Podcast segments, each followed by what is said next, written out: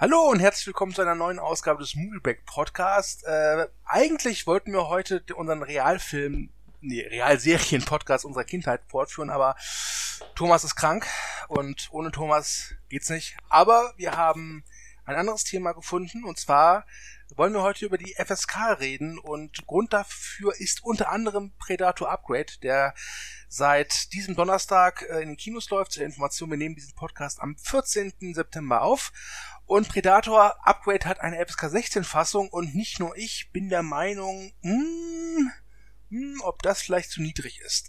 Ähm, ich bin aber nicht alleine. Wir haben Verstärkung und zwar haben wir einmal den lieben Sören. Hallo Sören. Hallo, äh, diesmal nicht aus Südafrika, äh, nicht ganz so Außenkorrespondent, sondern diesmal bin ich auf Deutschland im Heimaturlaub. Nur für uns, gibst du. Nur für euch. Eingeflogen ah. extra. Importware. Ja. okay. Und äh, wir haben eine Premiere. Wir haben unsere Berliner Autorin Lida dabei. Hallo Lida. Hallo? Ja, also hier bei der Postcast zum ersten Mal auch dabei. Ah, okay. Hallo, willkommen. Ja, wie gesagt, wir wollen heute ein bisschen über die FSK reden und ich wir dachten uns, Predator Upgrade ist da ein guter Startpunkt und ähm, ich frage einfach mal ins Blaue, findet ihr die FSK 16 Freigabe berechtigt? Ähm, Lida hat ihn ja nicht gesehen, hat sie gerade in der Vorbesprechung schon kurz gemeint. Ich war im Kino gesessen und ähm, habe den Film gesehen und war überrascht davon, von seiner FSK-Freigabe ab 16. Aber das liegt vielleicht auch einfach nur daran, ähm, dass ich andere Zeiten gewohnt bin. Ähm, ich, mir ist schon bewusst, dass die FSK, äh, zumindest was Gewalt angeht, im Laufe der Jahre ähm, aufgeweicht ist. Ähm, in meinem Verständnis, was die FSK früher war, ist ähm, Predator Upgrade ähm, sehr, sehr weich gewertet mit FSK 16 ähm, dazu muss man halt aber auch sagen, äh, wer den Film bis jetzt noch nicht gesehen hat, da werden regelmäßig Leute in der Mitte durchgeschnitten und enthauptet und äh, was weiß ich. Ähm, sehr, sehr explizite Gewalt ähm, wird sehr oft dargestellt und ähm, ja, früher wäre das wahrscheinlich so nicht gelaufen, aber heutzutage ist die FNK, FSK hat sich mehr den Gegebenheiten angepasst. Ja. Ja. Ähm, ich kann da auch, zumindest auch wenn ich den Film nicht gesehen habe, etwas zu sagen, nämlich ich bin nicht einverstanden mit der FSK-Vorgabe, weil ich generell gegen die FSK bin. Ich bin dagegen, so total prinzipiell und deswegen ist es natürlich auch nicht okay, dass irgendein Film frei ab 16 ist. Zumal die meiste Gewalt in Predator, auch wenn ich ihn nicht gesehen habe, schätze ich mal eher Cartoon-Gewalt ist, so Tom und Jerry mäßig, ähm, nicht hm. real. Äh, also, also, also, die, die praktischen Effekte, sofern sie denn da sind, sind schon relativ gut gemacht. Ähm, die, also äh, Tom und Jerry Gewalt ist es nicht, weil sie nicht konsequenzenlos bleibt. Wenn jemand enthauptet wurde, dann ist der Typ weg. Ähm, sie wird oft für äh, zu, zu komödiantischen Effekten ausgespielt. Ähm, also wenn so, es gibt einen äh, Charakter, der gerne mit der Predator-Technologie rumspielt und sich dann selber die Rübe wegbläst. Und das kommt sehr unerwartet und sehr krass. Und dann ist es definitiv eigentlich als Lacher inszeniert. Ähm, ich würde nicht sagen, dass das Cartoon-Gewalt ist in dem Sinne, sondern so ein bisschen wie Splatterfilme eben. Das ist ja auch teilweise fast lachhafte ähm, Cartoon-Gewalt, aber es ist doch zu derbe und zu grafisch und zu explizit ähm, als dass man es als Cartoon verkaufen könnte, sondern ja, schon eher Splatter. Also ich muss gestehen, ich habe mich über die Freigabe auch gewundert, finde aber, sie ist berechtigt, weil der Film das Ganze sehr, eigentlich immer wieder ironisch spricht. Mhm. Ähm, da gibt's andere Filme, die ich in letzter Zeit geguckt habe, wo ich mir eher dachte, okay, äh, der hat eine FSK-Freigabe bekommen, wundert mich, weil äh, ich bin, äh, das haben wir gerade eben Vorgespräch festgestellt, der älteste Teilnehmer dieser, dieser Diskussionsrunde. Und ich weiß halt noch, dass es früher gang und gäbe war, dass äh, im Monat bestimmt so immer drei, vier Titel indiziert worden sind. Und das passiert ja mittlerweile eher seltener. Ich glaube, der letzte Film, der in dem Sinne FSK-Freigabe verweigert haben, ist dieser Brawl in Cell Block 99. äh, von diesem Craig S. Sailor, ich hoffe, ich habe es jetzt einigermaßen richtig ausgesprochen, der ja zuvor diesen Bone Tomahawk gemacht hat, der ja auch Uncut ab 18 war und der auch einer dieser Filme ist, die ich gut fand, aber wo ich auch dachte, Hossa, also vor zehn Jahren äh, wäre der auf dem Index gelandet. Ähm, ich glaube, du hast da gerade schon was angesprochen, was äh, sehr interessant ist, und zwar die Frage, ähm, ob das, äh, ob eine Gewalttat einfach nur passiert oder ob sie auf eine gewisse Art und Weise äh, aufgeladen ist. Ähm, das war für mich zumindest immer eine starke Unterscheidung bei, äh, bei der Einordnung, wie, wie präsentiert sich Filmgewalt gerade. Also ich glaube, wir alle können uns relativ einig sein, dass ähm, bei Splatterfilmen die äh, Filmgewalt psychologisch oder emotional nicht sehr stark aufgeladen ist. Ähm, sondern eher halt absurd und exzessiv und grafisch und äh, durchaus schon gewalttätig ist. Also wenn man zum Beispiel mal an äh, Evil Dead oder ähm, äh, Army of Darkness denkt, äh, da ist die äh, Grenze zur Cartoon-Gewalt, die Lieder angesprochen hat, relativ gering. Ähm, und es gibt aber viel geringere, weniger blutgewaltige äh, ähm, Gewalttaten, die ähm, dadurch, dass sie eine gewisse Aufladung haben in der Motivation, wer das wem antut, äh, sagen wir mal, ein, äh, ein, Vater, der seinem Kind Gewalt antut, ist psychologisch wesentlich krasser aufgeladen als ein Typ, der einen Zombie in der Mitte durchschneidet. Das, da kann ja die Gewalttat wesentlich geringer sein, aber psychologisch ist es, würde ich sagen, wesentlich traumatisierender als äh, eine, äh, Enthauptungskram, was es zum Beispiel dann in Evil Dead gibt. Dem stimme ich dir total zu, auch in meinem eigenen Empfinden in der Kindheit, was ähm, unheimlich oder beängstigend oder verstörend ist. Das fand ich, war auch eher Realismus oder besonders traumatisierend fand ich immer Dokumentationen im Verhältnis zu Spielfilmen, weil man ja weiß, dass bei Spielfilmen, auch wenn man ein kleines Kind ist, versteht man ja irgendwann relativ früh, die tun nur so, als ob das sind Schauspieler, das ist nicht das wirkliche Leben. Ähm, aber wenn wir diese Diskussion führen, ist ja, dem liegt ja eine Grundfrage ähm, zugrunde und das ist die, gehen wir davon aus, dass Kinofilme oder vielleicht generell auch vielleicht Computerspiele oder dergleichen, die FSK hat ja ein weites Wirkfeld, ähm, die Kinder oder die Jugend, die Zuschauer an sich äh, beeinflussen und in so einem Sinne äh, verändern oder prägen? Und ähm, wenn man dann einmal sagt, dann ist die Grundfrage, glaube ich, sagt man da ja oder nein. Wenn man sagt ja, dann ist das ähm, so eine Art Büchse der Pandora, die man öffnet, weil man dann mhm. quasi sagt, dass man Zensur, äh, kommen sie vom Staat oder irgendeiner willkürlichen Institution oder Kirche oder wo auch immer, Zensur unterstützt. Und dann ist ja auch die Frage, da muss ein, die Zensur ja anfangen, moralisch zu werten. Das tut die FSK auch. Die FSK wertet ja ganz stark moralisch und ganz auch auf in einem Sinne, ja, wo man sehr darüber streiten kann ähm, ob die Moral da, also ob das Moral ist, ob die angebracht ist, ob die zu weit geht oder ob das nicht irgendwie Biederkeit oder ewig Gestrigkeit ist. Nur mal so ein ganz banales mhm. Beispiel, die Darstellung von Homosexualitäten im Film. Das wäre äh, vor vielleicht, sagen wir mal, 50 Jahren, wäre schon allein, dass das überhaupt vorkommt, ein Grund gewesen zu sagen, mein Gott, den Film dürfen Kinder nicht sehen, da kommen Homosexuelle drin vor. Und in anderen Ländern ist es bis heute, Stichwort Power Rangers, der in Russland verboten wurde, einfach nur, weil angedeutet wird, dass eine Figur lesbisch sein könnte. Es gibt überhaupt oh. gar keinen Sex in diesem ganzen Film. Es gibt nicht mal ein Gespräch über Sex. Es wird nur ganz vage angedeutet, dass es möglich wäre. Also. Äh, okay. okay. da hast du aber äh, jetzt äh, quasi direkt mehrere Grundsatzdebatten angesprochen. Ähm, ich glaube, mit dem letzten anzufangen äh, wäre ganz sinnvoll. Ähm, weil wir da direkt darauf kommen, worauf gründet sich denn irgendeine Form von äh, Zensur und äh, ähm, ja, das ist die Moralität und die Moralität ist zu weiten Teilen kulturell vorgegeben und äh, deswegen ist sie in einem gewissen Maß auch einfach arbiträr. Ähm, vollkommen willkürlich. Äh, welches kulturelle Konzept ist irgendwie ähm, äh, verwerflich oder was. Und dann ja, könnte gut. man halt.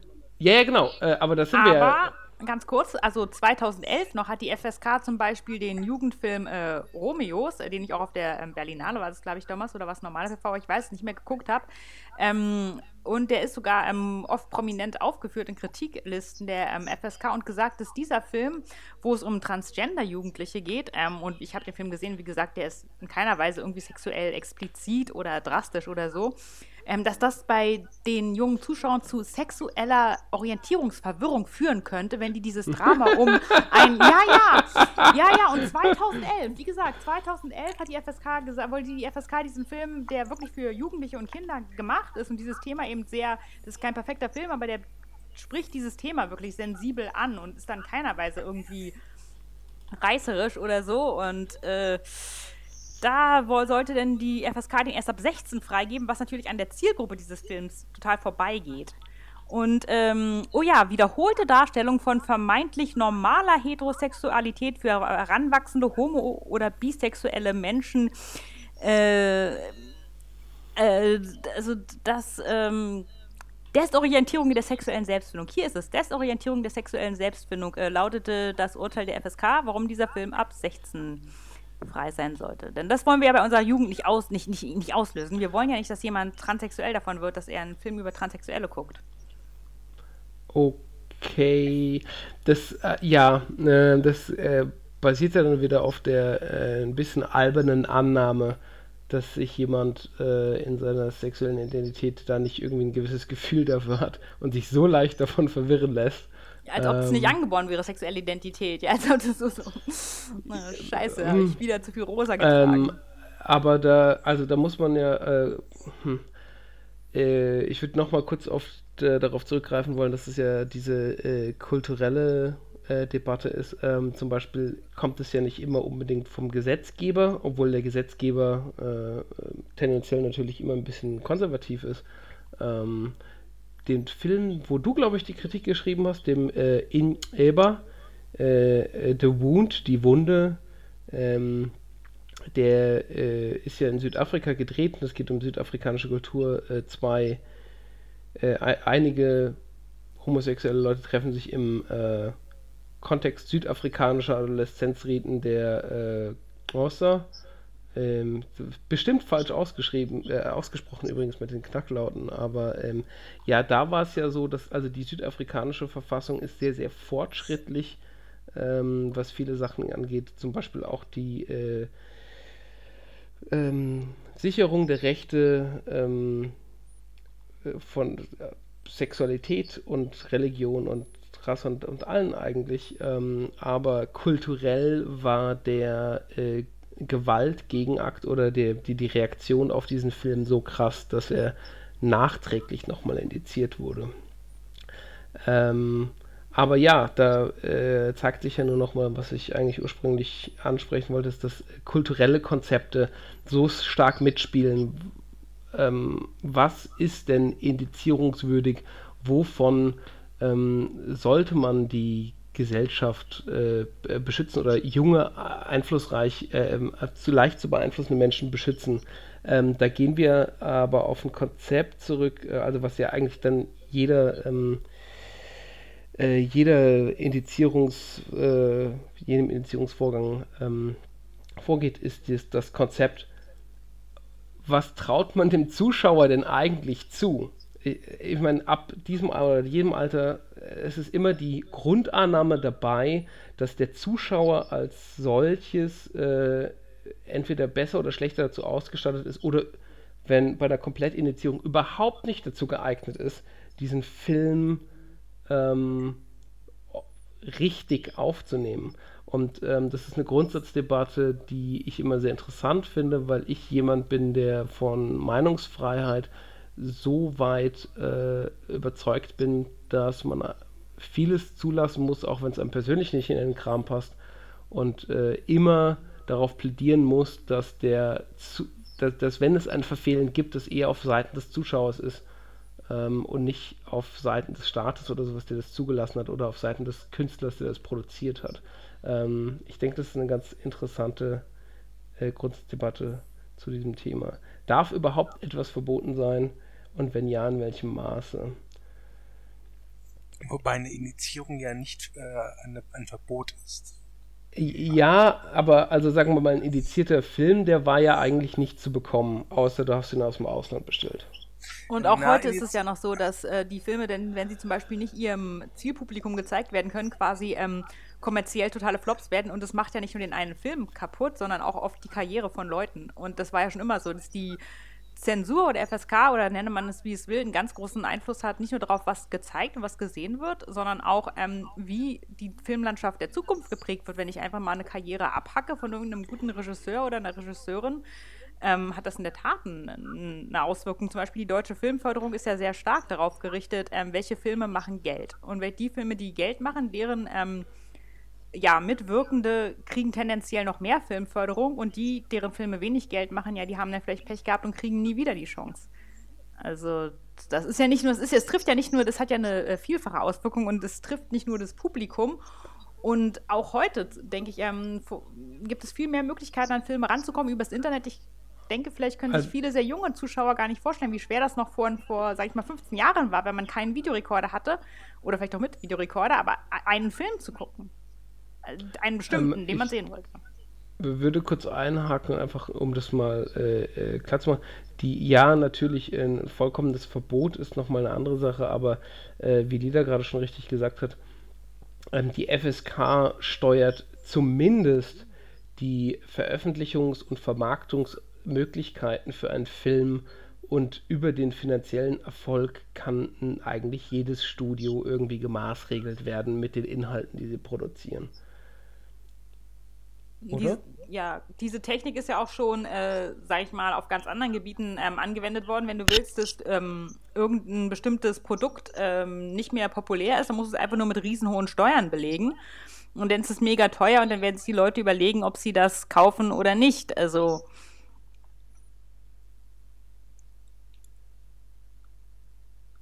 Okay. Es tut mir leid, kam da noch was? Das war so abgehakt. Nee, nee, nach nicht war es okay. zu Ende. Okay, es tut mir leid, tut mir leid. Ähm, Ida, du hast ja jetzt schon gesagt, dass du nicht viel von der FSK hältst. Äh, spielen wir mal äh, das Spiel, dass du jetzt die volle Kontrolle hast. Ja, das heißt, äh, wie würdest du das handhaben? Würdest du einfach sagen, Kinder, geht in jeden Film, den ihr wollt, oder wie würdest du das handhaben? Generell denke ich, würde ich ähm, eine Art Prüfungskommission ähm, erstellen, die Empfehlungen ausspricht, aber es würden, ich würde eben versuchen, sehr darauf zu achten, dass es wirklich nur Empfehlungen sind, also dass es niemals diese Macht hat, ähm, der FSK, denn dass die sowohl aus Pädagogen als auch aus Künstlern besteht, also nicht aus irgendwelchen hier Gesellschaftspolitikern oder Kirchenabgeordneten ähm, oder sonst irgendwie ähm, Leuten aus derartigen Institutionen und es würde Altersrahmenempfehlungen geben, um schon mal sowas zu vermeiden. Solche Szenen wie, oder kommt jemand nicht ins Kino, wo dann gesagt wird, ja, ab der Altersspanne in etwa, das ist das Zielpublikum des Films. Also es sollte deutlich in die Richtung formuliert werden, ähm, nicht ab da darf man ihn sehen, sondern das ist eine gute Altersklasse und die Eltern letztendlich entscheiden und ab einem bestimmten Alter, ab 16 entscheiden die Kinder, denn 16 würde sowieso die maximal hohe Empfehlung sein oder vielleicht auch 14 und ab dann entscheiden die Zuschauer und es, es gibt diese, diese Grenze nicht, abgesehen davon, dass Kinder ja sowieso schon in sehr jungem Alter mit allen möglichen Formen von also drastischen Mediendarstellungen konfrontiert werden, Stichwort Werbung oder einfach Magazine, die im Supermarkt ähm, ausliegen oder die man in jedem Kiosk sieht. Äh, und schon allein die Fernsehnachrichten sind krasser als viele Gewaltdarstellungen, die es überhaupt im Kino gibt. Also, ja, und abgesehen davon, dass jedes Kind eine individuelle Entwicklung hat und man das als Außenstehender überhaupt gar nichts über einen Kamm schneiden lassen, äh, schneiden kann, nach dem Motto, oh, alle Sechsjährigen sind an der Stufe und alle Zwölfjährigen an der Stufe. Und manche Leute, wie soll ich sagen, manche Leute kapieren es eben nie. Also du kannst mit irgendwelchen, ich meine, guck dir an, wie viele Leute bestimmte Parteien wählen oder so, die, die checken es einfach nicht. Und dann, da kannst du noch 300 Jahre warten. Und da, da bringt so eine Art, ähm, also dieser, diese, dieses Ideal, ab dem und dem Alter klingelt auf einmal so eine Glocke und die Türen öffnen sich und Erkenntnis, ach, ich bin 18, ich verstehe die Welt. Das ist völlig, völlig absurd das ist schon einig, das ist natürlich imaginär, äh, da, da, werden ja immer bestimmte Richtlinien angegriffen, ähm, aber tatsächlich ist es äh, ein bisschen auch, ähm, erscheint es einem auch komisch, dass in, äh, ich habe länger jetzt nicht mehr hier in Deutschland irgendwie Free TV gesehen, aber was so TAF oder das Mittagsmagazin oder äh, irgend so ein Quatsch, da werden auch schon äh, ab der Mittagszeit äh, Titten gezeigt oder irgendwas, aber ähm, in einem Film dürfen sie nicht sein, weil da ist der, die FSK-Schärfe dahinter. Ähm, diese Sachen sind durchaus äh, arbiträr oder halt auch, ja, das grundsätzliche Verständnis. Ähm, äh, wie ist Gewalt einzuordnen? Ist Gewalt positiv gewertet oder was für eine Stimme hat der Film? Muss der Film mit dem Zeigefinger daherkommen und dir ganz klar machen, dass das böse ist, was die bösen Menschen machen? Oder wird dem Zuschauer ein kleines bisschen zugetraut, dass er das selbst herausfinden kann? Ja, und zudem ist ja auch Gewalt nicht der eine Faktor. Also ein großer Faktor ist Gewalt, der andere ist Sexualität, aber es gibt ja auch noch mehr. Es gibt ja zum Beispiel bestimmte soziale Rollen. Oder wir reden jetzt von Gewalt gegen Menschen. Was ist zum Beispiel mit Gewalt gegen Tiere? Oder andere Formen von, wie soll ich sagen, asozialem oder menschenfeindlichem Verhalten. Ist ja nicht alles, äh, was ich tue, also Stichwort Schreibtischtäter, nicht alles muss unbedingt mit einem unmittelbar sichtbaren Gewaltakt verbunden sein. Ähm, oder psychische Gewalt. Also wenn zum Beispiel Eltern in einem Film total gemein zu ihren Kindern sind, die ständig einfließen oder dergleichen, ohne aber je den Kindern ähm, physische Gewalt äh, irgendwie antun, dann sind das ja auch, äh, oder Liebesentzug oder so, was sich nicht um ein Kind kümmern, sind ja auch schwierige Handlungen. Dann kann man ja irgendwann gar nichts mehr thematisieren oder auch ja. kritisieren, weil alles ja immer gleich verwerflich ist. Das fällt aber nicht rein, weil ähm, jetzt mal relativ stark davon ausgegangen wird, dass das äh, Taten sind, die niemals positiv äh, gewertet werden und äh, die auch ähm, äh, dem unbedarften Konsumenten schwer fallen, ähm, sie positiv aufzunehmen, während äh, Gewalt in vielen Filmen ähm, nicht direkt positiv gewertet wird, aber äh, es wird von, sie wird von den Protagonisten ausgeübt und kann zum äh, Vorteil der Pro Protagonisten gereichen.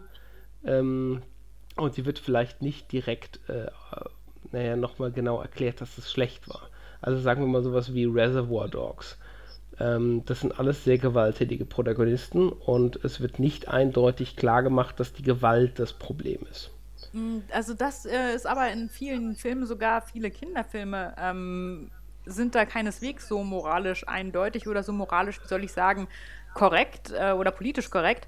Äh, man sieht sehr oft in Kinderfilmen, also ein Stichwort wäre extreme Tierquälerei, äh, extrem reaktionäre Rollenbilder, die in keiner Weise kritisiert werden. Ich meine jetzt nicht nur Kinderfilme von irgendwie 1950 oder wo man sagt, na gut, das waren noch andere Zeiten. Oder auch, ähm, ja, dass äh, die Eltern eine Form von ähm, Gewalt über die Kinder haben oder eine Form von Macht und ähm, den Kindern vermittelt wird, die Eltern haben immer Recht. Und wenn deine Eltern sagen, dies oder das oder jenes, dann stimmt das schon. Oder auch, was ja. ich mal sehr kritisch finde, Kinder, die total sexualisiert dargestellt werden. Also äh, teilweise. Das ist schon teilweise sehr schräg. Ja, ja. also ich ähm, habe, es ist erst auch ein paar Jahre her, also wie gesagt, jetzt nicht von ähm, aus rauer Vergangenheit dieser Film. Äh, ich weiß nicht mehr genau, wie der hieß. Es war auch so ein Berlinale Film, wo ähm, äh, der Protagonist, ein Junge, war so etwa so, ich sag mal so acht bis zehn Jahre alt. Und in einer Szene sieht man dann, wie er ein äh, Mädchen im Badeanzug, was etwa gleich alt ist, beäugt und äh, der Vater dann noch irgendwie sexuell anzügliche äh, Kommentare dazu macht. Und dieser Film richtete sich an Kinder und zeigte auch Kinder dann in einer Weise, in einer Szene, die so sexuell konnotiert waren, wie gesagt, acht bis hm. zehn Jahre, dass äh, einem das richtig schlecht wird im Publikum. Oder ja, Tiere werden geschlachtet, getreten, misshandelt und das, das wird als ganz Je nachdem, was es für eine, für eine wäre, es wird ja dieses Ich bin unangenehm berührt ja schon äh, als äh, kunstvoll gleichgesetzt. Ne? Oh, ist ein Tabuthema. Das bedeutet nicht unbedingt, dass der Film gleichzeitig auch äh, irgendwie einen Kunstanspruch hat, aber es wird schon gelegentlich mal verwechselt. Ja, ähm, aber, aber, was ich nur, um ja. nur noch mal auf das, was du vorher gesagt hast mit den reaktionäre Rollenbilder und was weiß ich. Äh, diese, die ganzen, da kommen wir ja wieder darauf zurück, äh, für wen ist das anstößig oder für wen ist das schlecht. Das hängt ja wieder von einem kulturellen Konzept ab. Und ähm, als Kulturinstitution oder was, äh, Entschuldigung, nicht Kulturinstitution, sondern als äh, staatliche Institution äh, wird sich die FSK ja eher weniger bei bei weniger expliziten Sachen einmischen, sondern halt gerade bei bestimmten Sachen, die in ihrer Wirkung und oder Darstellung sehr, sehr krass ist. Zum Beispiel kann ich durchaus verstehen, dass Gewaltdarstellung ähm, eine Form von äh, Krassheit darstellt, dass die leichter da ähm, zu, zu entdecken oder zu beurteilen ist, als ist das noch ein aktuell gutes Rollenbild? Was ist das für eine Vaterfigur? Ist das anstößig? Ist das nicht anstößig? Nein, nein, nein. Da, da ist man wieder, äh, das ist schwieriger zu differenzieren, ob das ein aktuell gutes kulturelles oder äh, gut zu bewertendes äh, Bild ist oder nicht. Ähm, da sind wir auch wieder dabei, wie, äh, wie du schon gesagt hast, du bist nicht pro ähm, FSK und das ist ja bis zu einem gewissen Grad auch eine relativ absurde Institution ist. Ja, äh, und ich meine, klar, Moral und ethische Einordnung, egal in welchem Kontext, sowas ist, das ist niemals leicht. Es ist immer ein unklares Feld. Es gibt keine geraden Linien und jeder Fall muss einzeln bewertet werden. Und äh, natürlich gibt es, wie du sagst, richtig tausend historische, zeitliche, kulturelle Faktoren. Ähm, gerade deswegen aber sollte sich keine Institution dazu aufschwingen und sagen, wir haben diese, diese Macht oder wir haben dieses, dieses Wissen. Und ähm, die Fokussierung auf einen Aspekt, wie zum Beispiel Gewalt oder Sexualität, führt ja auch dazu, dass andere Seiten eben ausgeblendet werden und das nennt man Doppelmoral. Und ein weiterer Grund, warum man gegen die FSK sein muss. Das, es, es geht einfach nicht. Also, wie, also zumindest eine gewisse Kennzeichnung, äh, wie du vorhin gesagt hast, wäre schon sinnvoll. Es gibt Leute, äh, die, wenn die irgendwie im, jeder hat ja schon auch ähm, das Recht, irgendwie seine Kinder zu erziehen, wie er gerade irgendwie Bock hat. Ähm, und äh, dann zumindest darauf hinzuweisen mit ein paar Labels vielleicht, welche äh, Themen in dem Film angesprochen werden. Ich denke mal, dass das eine Untergrenze ist, auf die man sich durchaus einigen könnte. Ja, also ähm, sowas, was ich ganz gut fände, wäre sowas, ähm, was auch diskutiert wird im Lebensmittelbereich. Da soll es ja die Ampel geben. Ich nehme an, ihr wisst beide, was die Ampel ist. Äh, ich habe davon gelesen, aber da ich ja im Moment nicht in Deutschland lebe, habe ich mich nicht weiter damit auseinandergesetzt. Das, Rot ist das gute genau. Zeug. Du erklärt es jetzt? Äh, Rot ist das gute Zeug. Was? Rot ist Rot das, was ist das geil schmeckt, nämlich Fett genau. und Zucker. Also die Ampel soll ah. anzeigen, Fett, Zucker, was ist drin. Rot, Gelb, Grün. Rot heißt einfach viel, Gelb heißt mittel, Grün heißt wenig. Die, die Lieder versteht mich. Genau, also und klar, Fett und Zucker sind das, was unser Gehirn quasi so eine Art ähm, kulinarischen Orgasmus ja, ja. verschafft.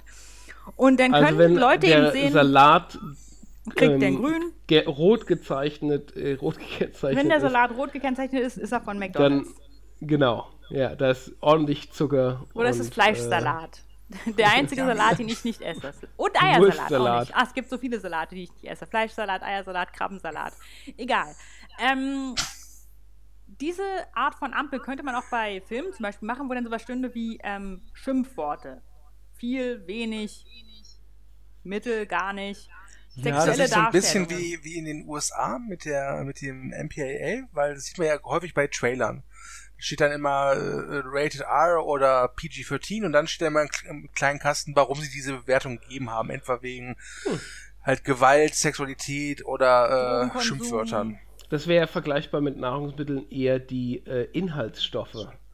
Ähm, und das fände ich ja dann auch vollkommen okay. Ja, genau. dann kann wenn jeder irgendwelche, Wenn Eltern darauf bedacht sind, ganz stark zu regulieren, äh, ohne sich mit dem Film wirklich vorher auseinanderzusetzen. Und dann können sie gucken, oh, das ist aber Profanität oder Gotteslästerung oder was weiß ich. Und andere können sagen, ach, weißt du was, mein Kind kann mit Gotteslästerung, glaube ich, ziemlich gut umgehen. ähm, und äh, schon ist äh, die Sache geklärt und äh, alle sind soweit ähm, dabei. Ja, also und jeder kann es ja noch irgendwie selber, also selbst dann weißt du auch selber Richtig. als Kunde, was du dir antust oder eben nicht. Eben. Ähm, ich glaube, das Problem liegt dann halt eher dabei, dass äh, viele Eltern sich das so nicht wünschen, äh, weil äh, wenn, wenn die Regeln nicht klar gezogen sind ähm, zwischen bestimmten Altersgruppen, dann äh, sehen sich ja bestimmte Eltern dann im Zugzwang zu sagen, ja, aber die dürfen die gotteslästerlichen Filme gucken, aber mein Kind nicht oder, oder die Kinder gucken das mit anderen Kindern oder blablabla. Das gibt es ähm, immer, dass Kinder Sachen mit anderen Kindern gucken, absolut. mit anderen Kindern rauchen, mit anderen Kindern, was weiß äh, ich, mit dem Skateboard die Treppe runterfahren und all so ein Kram. Das heißt einfach Absolut. Elternsein. Und wenn Leute genau. darauf keinen Bock haben, ja, sorry, äh, denn keine Kinder. Der Elternsein ist einfach ein Haufen Verantwortung, ist ein Haufen Stress und die können nicht erwarten, ja, niemand nimmt euch diese Entscheidung ab. Dann lasst es einfach, kauft euch einen Goldfisch. Grad sollten sich Eltern auch damit Kauft euch keinen Goldfisch. Dass, Tiere, das, das ist Tiere gefangen halten. Keine Goldfische, habe ich nie gesagt. Bis, bis, bis zu einem gewissen geht's. Grad äh, sollten sich Eltern äh, da vielleicht auch damit abfinden, dass Kinder äh, die verbotene Frucht durchaus anstreben werden und dass sie halt auch Filme gucken, die eigentlich nicht in ihrer Altersklasse sind. Ich habe mich ein paar Mal ins Kino geschlichen für 18-jährige Filme, als ich 16 war oder äh, auch schon jünger, als ein äh, einer meiner älteren Brüder äh, gesagt hat, komm, wir gucken jetzt diesen voll krassen Film, wo super krasse Gewalt da ist und äh, ich als junger, junger, zu junger Steppke dafür irgendwie schon auch gedacht hat, ja, das ist ja voll spannend.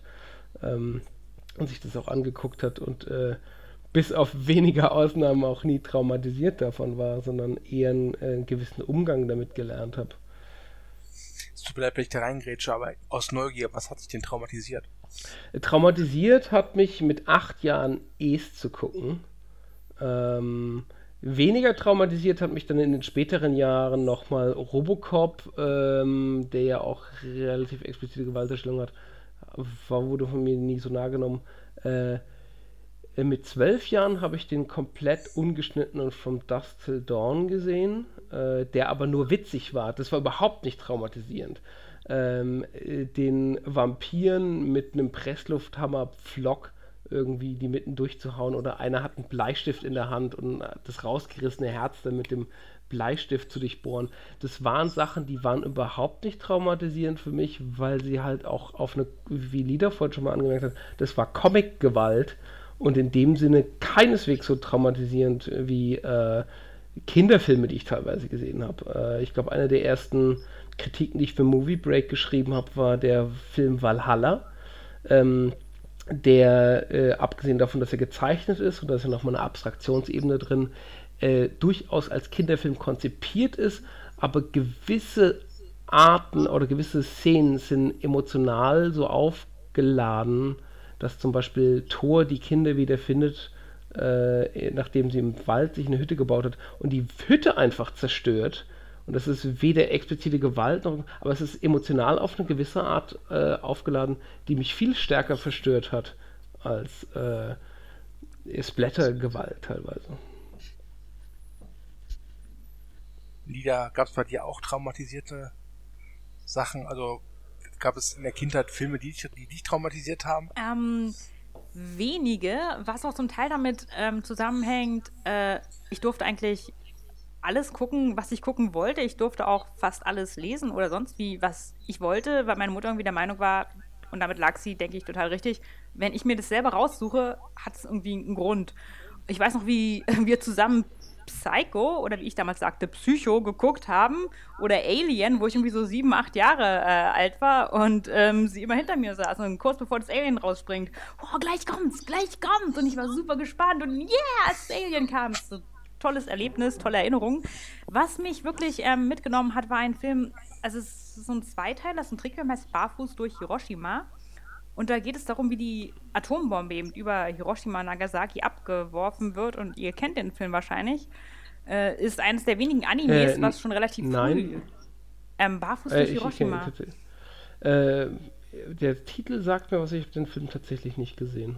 Also das ist so ein zweiteiliges Anime und besonders der erste Teil hat mich mitgenommen. Das war eines der ganz vielen wenigen Animes, die schon, sage ich mal, vor jetzt Prinzessin Monomonoke und dann damit einhergehenden äh, Welle japanischer Filme hier in Europa, Deutschland präsent waren und handelt halt ähm, von äh, einer Familie, die in Hiroshima ist. Dann wird die Atombombe abgeworfen und die müssen danach eben weiterleben. Ist aus der Sicht des Sohnes erzählt. Äh, nur mal um so einen Einblick zu geben, wie happy der Film ist. Äh, alle seine Verwandten außer der hochschwangeren Mutter ähm, sterben bei dem Angriff. Die hochschwangere Mutter bekommt äh, ein Kind inmitten von dem radioaktiven äh, Chaos da. Das Kind stirbt äh, sehr kurz danach an Strahlenvergiftung.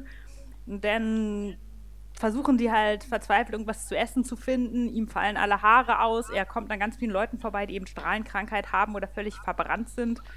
Äh, und es ist ähm, es ist halt eine einzige Hölle und am Ende finden sie halt einen anderen kleinen Jungen, dessen Familie tot ist und nehmen ihn bei sich auf und die letzte Szene, die so ein bisschen Hoffnung hat, ist, dass ihm wieder ein paar Haare wachsen.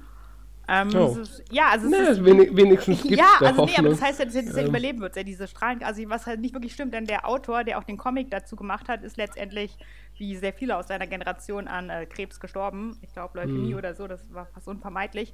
Ähm, aber der Film hat durchaus auch ähm, hoffnungsfrohe Momente, aber einfach äh, nein, nein, diese ganze mein, Geschichte äh, und dazu eben auch, was ich dann von meinen äh, Erziehungsberechtigten gehört habe, dass das wirklich passiert.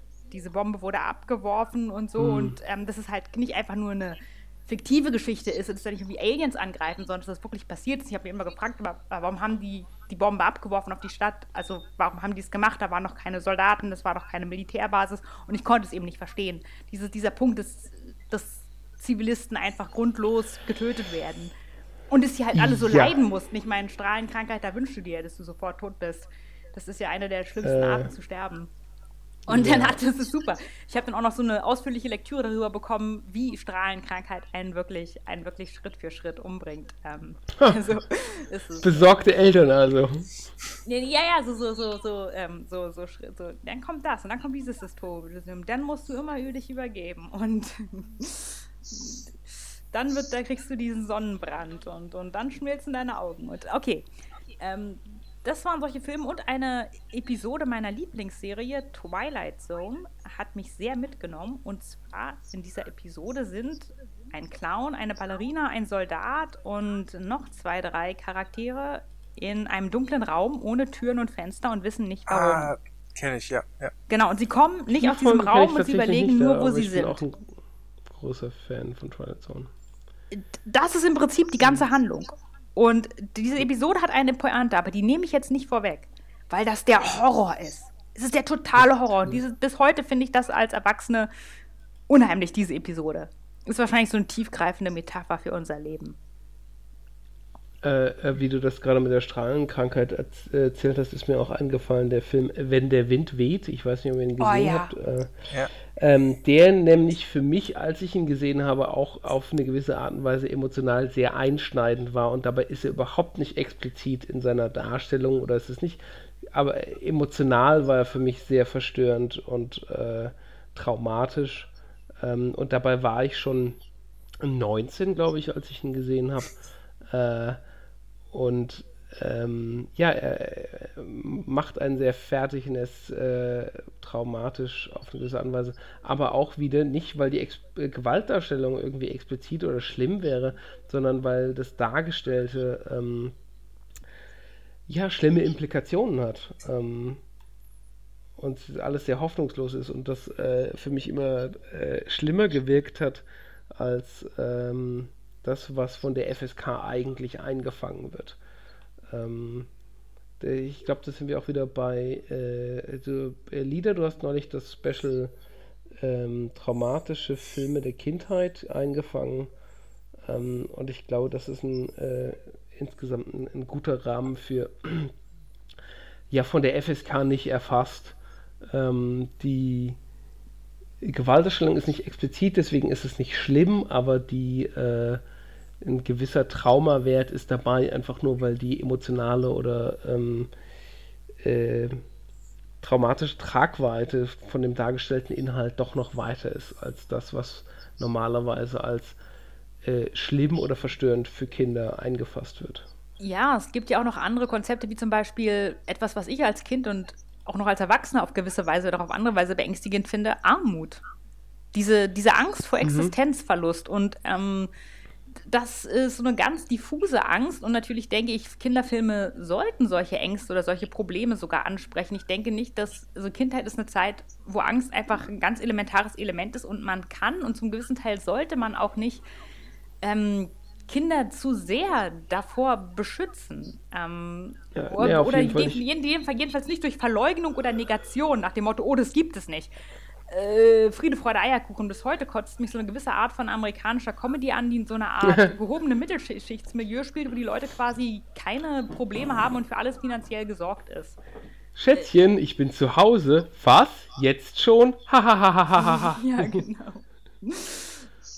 Das ist es. Ich nenne, ja. die, ich nenne diese Filme immer die Weißweinfilme, weil die immer Weißwein trinken. Meistens auch schon ja. tagsüber. Ja, so ein bisschen so, so wie hm. Denver Clan, ja. Oder Reich und Schön. Das war doch immer so eine Fernsehserie. Reich und Schön. Und ich habe so viele Probleme. Und ich bin so reich. Oh ja, es ist nicht leicht, Aber so schön, schön, zu sein. Jeden Tag, wenn ich in den Spiegel gucke, morgens um 8, ja, ah, es ist nicht leicht, so schön zu sein.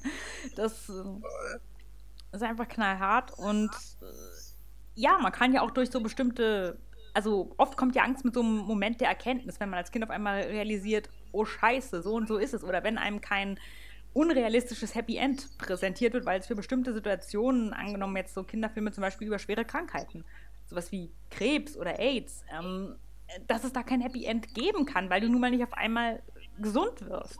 Und äh, dass diese Filme aber was anderes fördern können, auch wenn sie dann vielleicht traurig machen oder verstören, nämlich sowas wie Toleranz. Dass man Ängste abbaut und realen Menschen, die vielleicht oh, Krebs, Krebs, oder AIDS haben, tolerant äh, begegnet. Da, da, sprichst du aber, glaube ich, was äh, wieder nochmal ein größeres äh, Thema an, und zwar ähm, äh, wie zufriedenstellend soll, soll, sollten denn Filme sein? Ich meine, äh, du hast es gerade explizit über Kinderfilme angesprochen und äh, Kindern spricht man ja noch mehr äh, einen Anspruch auf Zufriedenheit zu als Erwachsenen. Aber da ist ja auch das Bedürfnis ist natürlich groß, nach einem Film zufrieden zu sein. Aber äh, wie sinnvoll ist es denn? Oder ähm, äh, noch stärker, wenn du einen Film über ein bestimmtes Thema machst, wie angemessen ist es denn, dem Film ein zufriedenstellendes Ende zu geben? Ähm, also äh, gerade wenn man was aussagen möchte, finde ich äh, Zufriedenheit äh, bis zu einem gewissen Grad sehr schwierig. Äh, ein sehr starker Bruch finde ich zum Beispiel bei Black Mirror, die ersten ein, zwei Staffeln äh, lassen einen die Folgen immer mit sehr viel Unzufriedenheit zurück. Und das ist nicht äh, für mich zumindest ein Fehler dieser Serie, sondern eigentlich eine sehr gute Qualität. Und ähm, seit die Produktion äh, mehr ins Amerikanische umgeschwappt ist, gibt es mehr Happy Ends oder Gut und Böse sind gut voneinander zu unterscheiden. Und ich denke dann, ich, ich fühle mich dann äh, ein bisschen ähm, unterfüttert auf eine gewisse Art und Weise, einfach nur weil, ja, aber das Problem ist doch komplexer oder weitführender. Oder? Ähm, und das ist, glaube ich, auch eine gute Frage, die man dann auf Kinderfilme wieder zurückwerfen kann. Sollten Kinder äh, beruhigt und zufrieden nach einem Film zurückgelassen werden oder sollte da noch was sein? Aber hm. das ist natürlich auch wieder eine. Definitiv nicht. Ein Film ist kein Schnuller.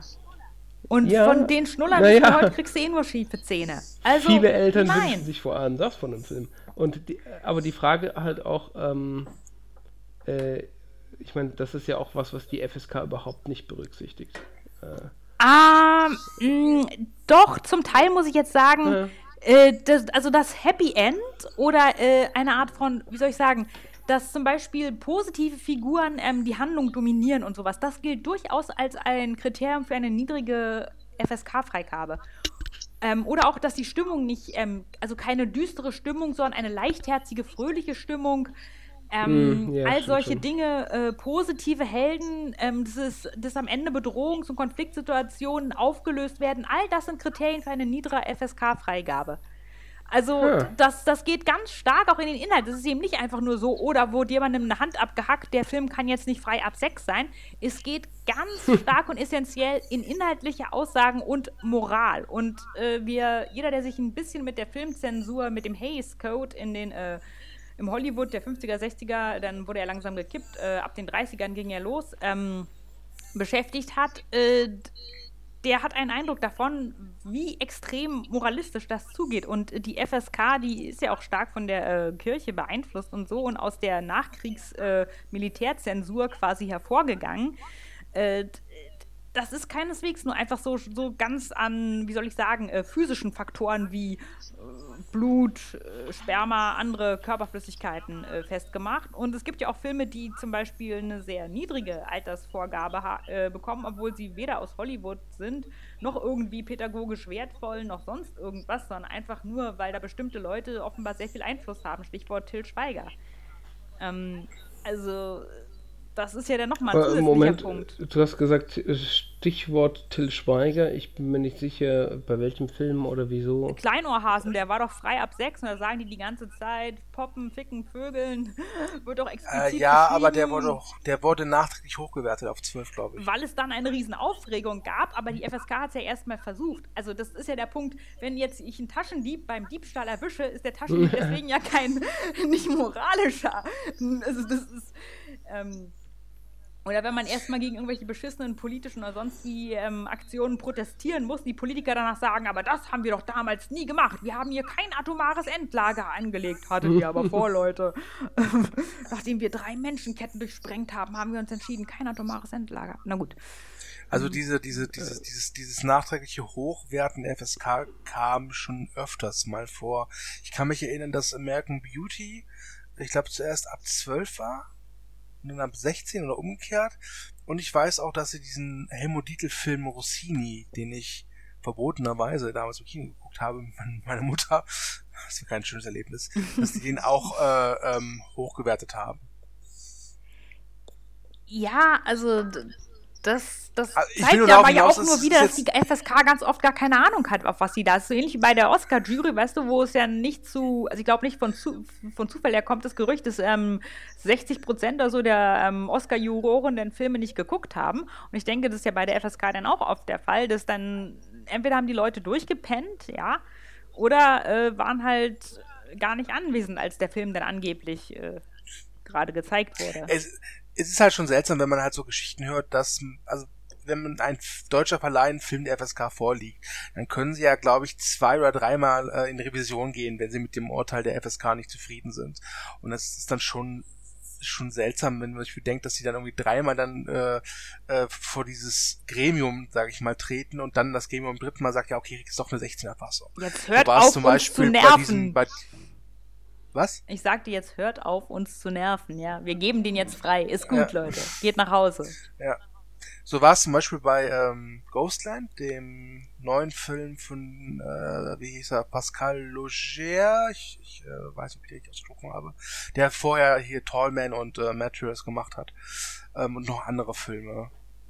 Also das sind immer so Geschichten, dann wundert es mich dann auch, äh, ich denke, was, was war jetzt bei der dritten Sichtung anders als bei der ersten?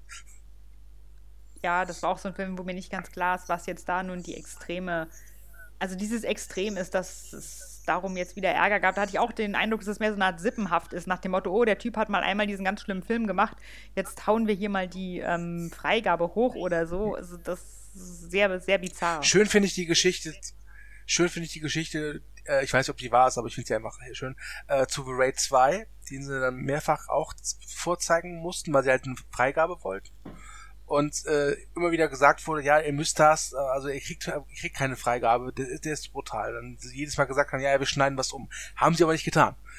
Das heißt, sie haben immer denselben Film gezeigt und haben dann am Ende des Tages halt eine 18er Freigabe an Cut bekommen.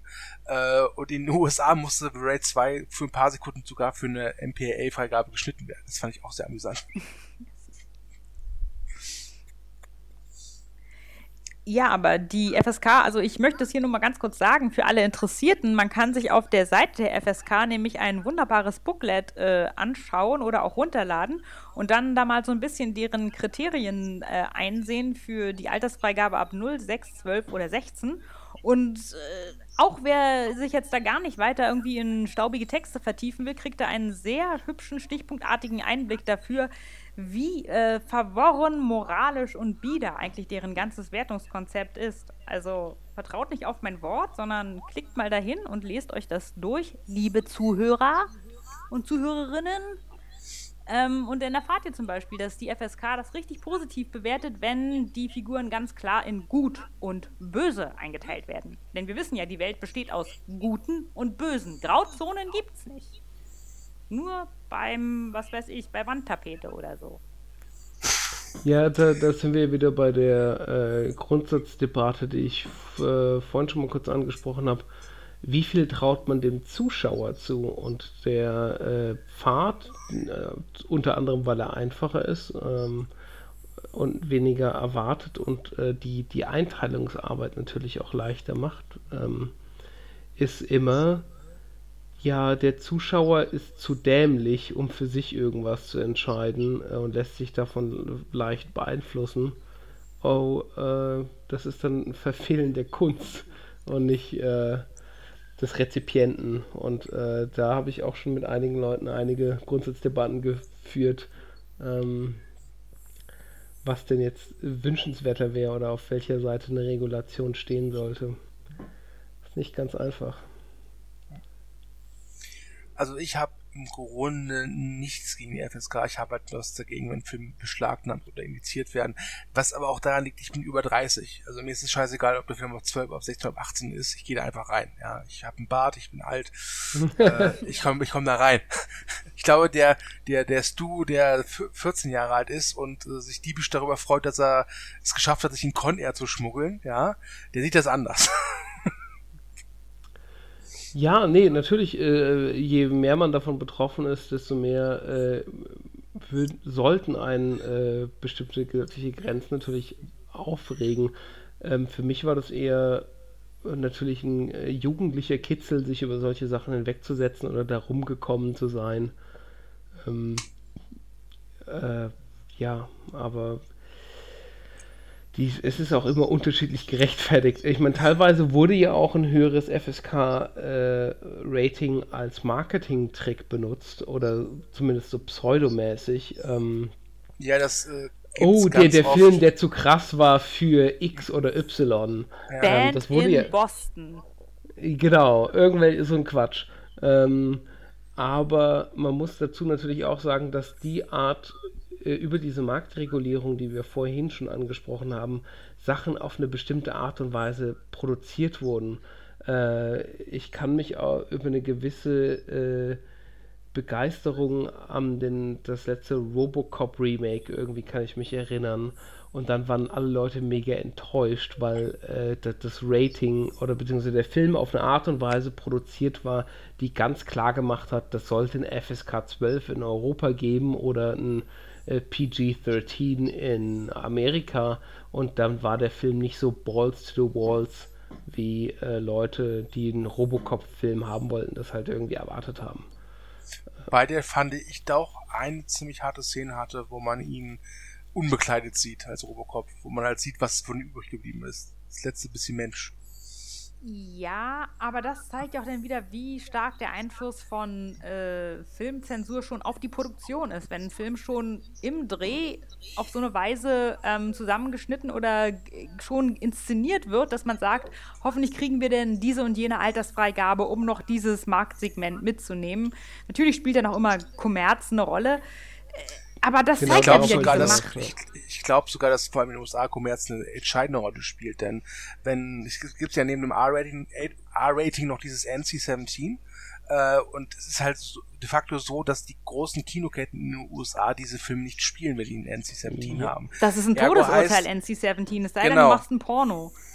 Genau. Also jetzt nur mal angenommen, äh, du machst äh, nehmen wir mal hier Deadpool, ja, und machst einen NC-17, da kannst du halt so viel Werbemarketing machen, wie du willst, der Film wird in den großen Ketten nicht gespielt, ergo vergiss es. Ja. Wobei ähm, gerade Deadpool ja das ein bisschen rumgerissen hat, ähm, weil er ja einen relativ großen Erfolg hatte, trotz seines Ratings. Und das war ja das große Signal, weil äh, das, oh, sowas kann man noch machen, hey, guck doch mal hier, ähm, das kann auch Spaß machen, aber ähm, was ja, ich glaube, äh, der Predator, der neue, in der Form wäre nicht möglich ohne den Erfolg von Deadpool.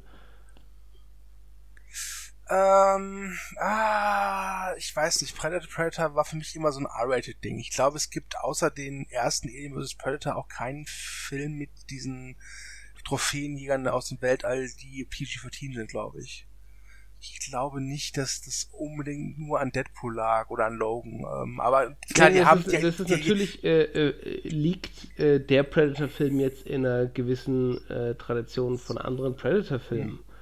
Aber äh, dass der gerade jetzt nochmal auf so eine Art produziert worden ist, ist nicht zufällig ungefähr zwei Jahre nach dem äh, ersten Deadpool.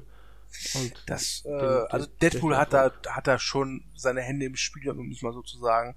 Aber es ist nicht so, glaube ich, dass jetzt der, der ultimative große Ruck kam. Das sieht man ja mhm. an diesem Venom, der, glaube ich, von Sony vor zwei Jahren noch gesagt wurde, okay, der wird R-rated, äh, und alle Fanboys so, geil, geil, Gewalt, Kohl, Blut, Venom, ne? Und jetzt äh, PG-13 und jetzt äh, hört man diese Stimmen so, ah, wird nix. das ist auch interessant. Ist halt immer noch äh, ein Glücksspiel und äh, die Studios sind generell nicht dazu gewillt, ein Glücksspiel zu betreiben. Deswegen möchten sie ihre Filme einem größten möglichen Publikum äh, zur Verfügung stellen, die alle möglichen Kanäle an, äh, öffnen. Und da sind wir natürlich wieder bei dem Rating, welche Kinoketten spielen das, was können wir machen. Und da wird es ja von der Studioseite natürlich immer schon runterreguliert. Ja. Natürlich. Man merkt das auch sehr, man merkt das auch hierzulande, finde ich, sehr deutlich, wenn ein Film äh, eine FSK 18 Freigabe hat, was mittlerweile ja nicht mehr so häufig vorkommt. Ich glaube, der letzte Film war Cesario 2.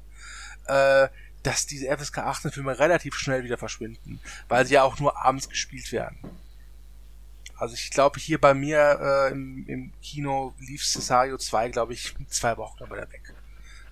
Und du kannst halt diese, diese FSK 12er Sachen natürlich wesentlich äh, besser programmieren weil du da halt die Gewissheit hast, okay, da kommen halt Zuschauer auch nachmittags rein.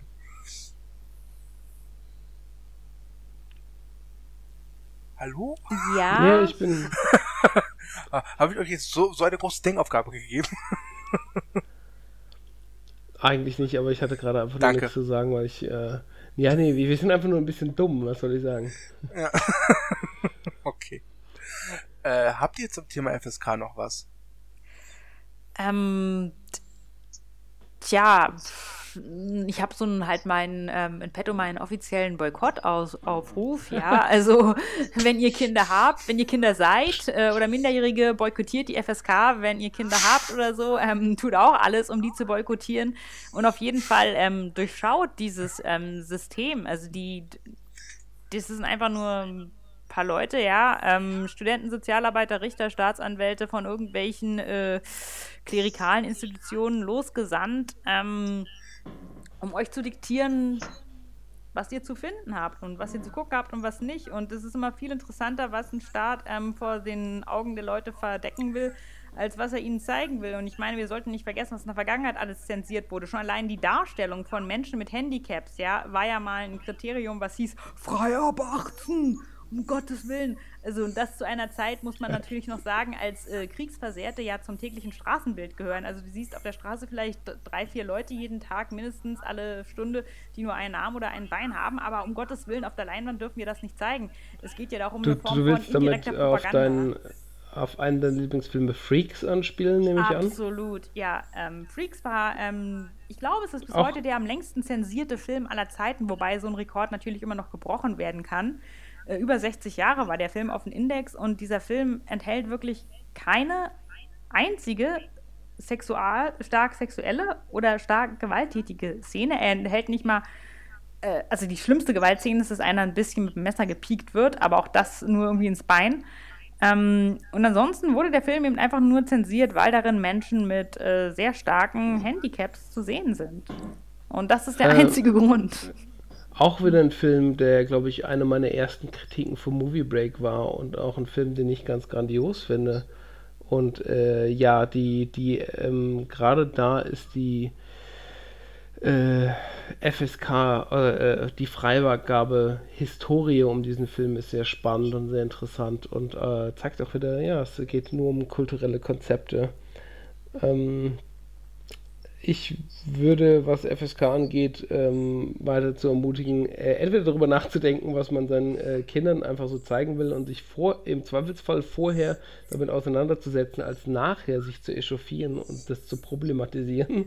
Äh, oder es halt auch tatsächlich sein zu lassen und ähm, äh, Kinder einfach mal irgendwelche Sachen angucken zu lassen und ähm, sich danach mit dem Problem auseinandersetzen. Ich weiß, dass einige Sachen, die ich geguckt habe als Kind, äh, in, durch die Videosammlung gewühlt und irgendwelche Sachen angeguckt, ähm, sicher problematisch gewesen wären, aber im Zweifelsfall muss man äh, schon darauf plädieren oder darauf hoffen, dass äh, das ähm, Kind äh, oder dass Menschen generell ähm, dazu in der Lage sind, ähm, zu reflektieren über das, was sie sich angeguckt haben und dann ähm, besser daraus hervorgehen. Äh, ich glaube, das ist dieses äh, Vertrauen, das verloren geht in, ähm, in die Fähigkeit des Menschen selber nachzudenken, ähm, dazu führt, dass wir das teilweise aberziehen. Dass wir aberziehen, äh, ähm, Leuten äh, Sachen zuzumuten und ähm, äh, ja, dass sie sich selber Gedanken drüber machen müssen und dann äh, ihr Urteil fällen, dass das gut notwendig ist. Ja, das Schlimmste, was passieren kann, ist, die Kinder mal irgendwann später Filmkritiker werden. Und ich meine, auch da müssen Eltern halt durch. Ja, es ist. Meine Mutter weiß nichts davon. Das soll auch so bleiben. Ich spreche mit verstellter Stimme. Ja, äh, äh. Mutter, ich bin immer noch Architekt. Gut, ähm, ich möchte hiermit ein Boykott zu Leaders Boykott noch äh, von mir geben. Liebe Eltern, falls es jemals soweit kommt, dass äh, die Altersfreigabe so gemacht wird, wie die liebe Kollegin Lieder äh, es gerne hätte. Eine Bitte, schickt eure Kinder nicht ins Kino. Mir reichen die Halbstarken jetzt schon. Wenn jetzt auch jüngere Leute da drin sitzen und mich nerven mit ihren Handys, mit ihren Popcorn und ihren Kohleeimern, nee, danke. Ich liebe das Kino zu sehr, um mir das anzutun zu können. Deswegen, Kino grundsätzlich erst ab 30. Genau, bevor du oder, oder andere Leute hier Schutzgeld an irgendwie Erstklässler zahlen müssen, ja, im Kino. Das ich ich würde ja sagen, es ist eine nette Idee, erst ab 30, aber das Problem ist halt, ich, ich war jetzt gestern in Predator Upgrade und äh, da habe ich auch wieder gesehen, mit dem Alter hat das leider wenig zu tun. Also ich glaube, es gibt selbst 80-Jährige, die sich scheiße benehmen im Kino. Aber das, das, das wäre ein Thema für einen anderen Podcast. Ja, 80-Jährige, die Raudis von heute, ja. Also laufen auf der Straße, wo sie wollen, im Schneckentempo. Mit ihren verfickten Rollatoren, echt, ey. Ja, Denk, ja, überfahren wirklich, einen, der ja. Bürgersteig. Schlimmer als Biker-Gangs und 80-jährige Gruppen, die sich zusammen zusammengerottet haben mit ihren Rollatoren, ja. Auf dem Bürgersteig. Auf ihren T-Shirts tragen sie nihilistische Aussagen für nichts mehr zu leben.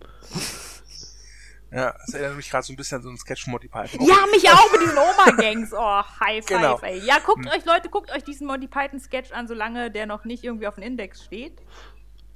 Make tea, not war, ja. Okay, ähm, wenn ihr nichts mehr habt, würde ich diesen Podcast beenden. Außer natürlich, ihr habt noch irgendwas, was euch auf der Seele brennt zum Thema. Ach was, egal, wer, egal, ihr könnt sagen, was ihr wollt. Wenn euch, also, ja, eure Chance. Teilt uns mit, was ihr wollt. Hier, was für eine Seele. Äh. Ja, okay, ich vergaß. Okay. Lieder, ach, stimmt die auch. Ja, ja also ähm, die Podcast, die hat mir ja schon wieder drei Psychologensitzungen gespart, für die, was weiß ich, wie viel geblecht hätte. Insofern habe ich genug äh, gewonnen dadurch. Toll, und ich muss auch morgen wieder zum Therapeuten, deswegen. Unfair. So, ist jetzt aber Starkes Schlusswort. Ja, ne? Es, genau, Herr Biolek, sprechen Sie das Schlusswort. auch ein besseres. Okay, ich spreche das Schlusswort. Äh, vielen Dank äh, für an Sören, dass er extra für diesen Podcast von Südafrika nach Deutschland geflogen ist. Alles für den Podcast. ja, bevor die Grenzen dicht sind. ja. Nach äh, Südafrika oder von Südafrika? Ähm, ich danke vor allem mir, weil ich diesmal hauptsächlich die Fresse gehalten habe und zugehört habe mit dieser interessanten Diskussion. Und vor allem danke ich der lieben Lieder, die heute zum ersten Mal dabei war. Einen kleinen Applaus.